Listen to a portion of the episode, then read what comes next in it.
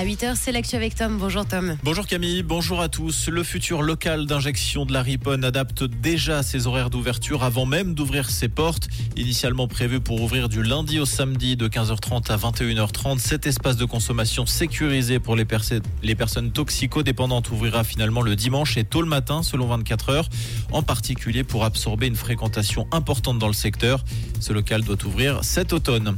Charles Morero a été hospitalisé en urgence mercredi soir. L'évêque de Lausanne, Genève et Fribourg souffrait, selon son diocèse, d'un saignement crânien dû à une chute à vélo survenue il y a quelques mois.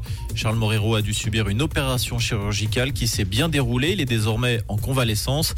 Cette hospitalisation est survenue au lendemain de la publication d'une étude de l'Université de Zurich sur les abus sexuels dans l'Église catholique suisse. Publication dans laquelle l'évêque était accusé de dissimulation d'actes d'ordre sexuel. Licenciement massif à prévoir chez le fabricant de vélos électriques Flyer. 80 emplois seraient menacés sur les 300 de l'entreprise, dont le siège se trouve à Hutteville, dans le canton de Berne. L'entreprise avait déjà annoncé en juillet la suppression de quelques postes, mais la situation s'est empirée avec une importante chute des ventes. En deux années, le chiffre d'affaires de l'entreprise bernoise a été divisé par deux. Des négociations autour d'un plan social sont envisagées. Les premiers licenciements pourraient intervenir à partir du 13 octobre. Le téléphérique du Salève est tombé en panne 48 heures après avoir rouvert au public après deux années de travaux. Selon les premières constatations, le système électrique aurait été endommagé par les intempéries de cette semaine.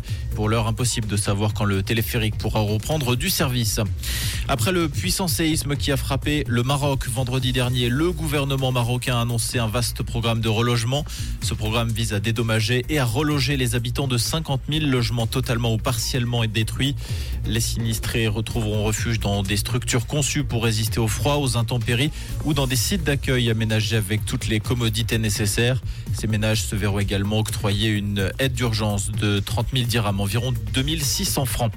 Le FC Sion et Mario Balotelli, c'est fini. Les deux parties auraient trouvé un accord pour résilier le contrat du joueur qui prenait fin en juin 2024.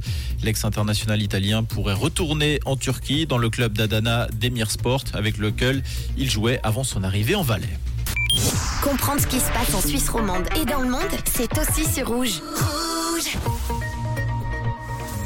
Côté ciel pour cette fin de semaine, les températures sont de plus en plus fraîches en matinée. Pensez à prendre une petite veste avec vous. On a 13 degrés à Concisé à Saint-Aubin-Sauge et 15 degrés à Servion. Et du côté de Forel, avec un temps plutôt calme en journée et des températures qui restent de saison pour tout le week-end. Une belle fin de semaine à l'écoute de Rouge.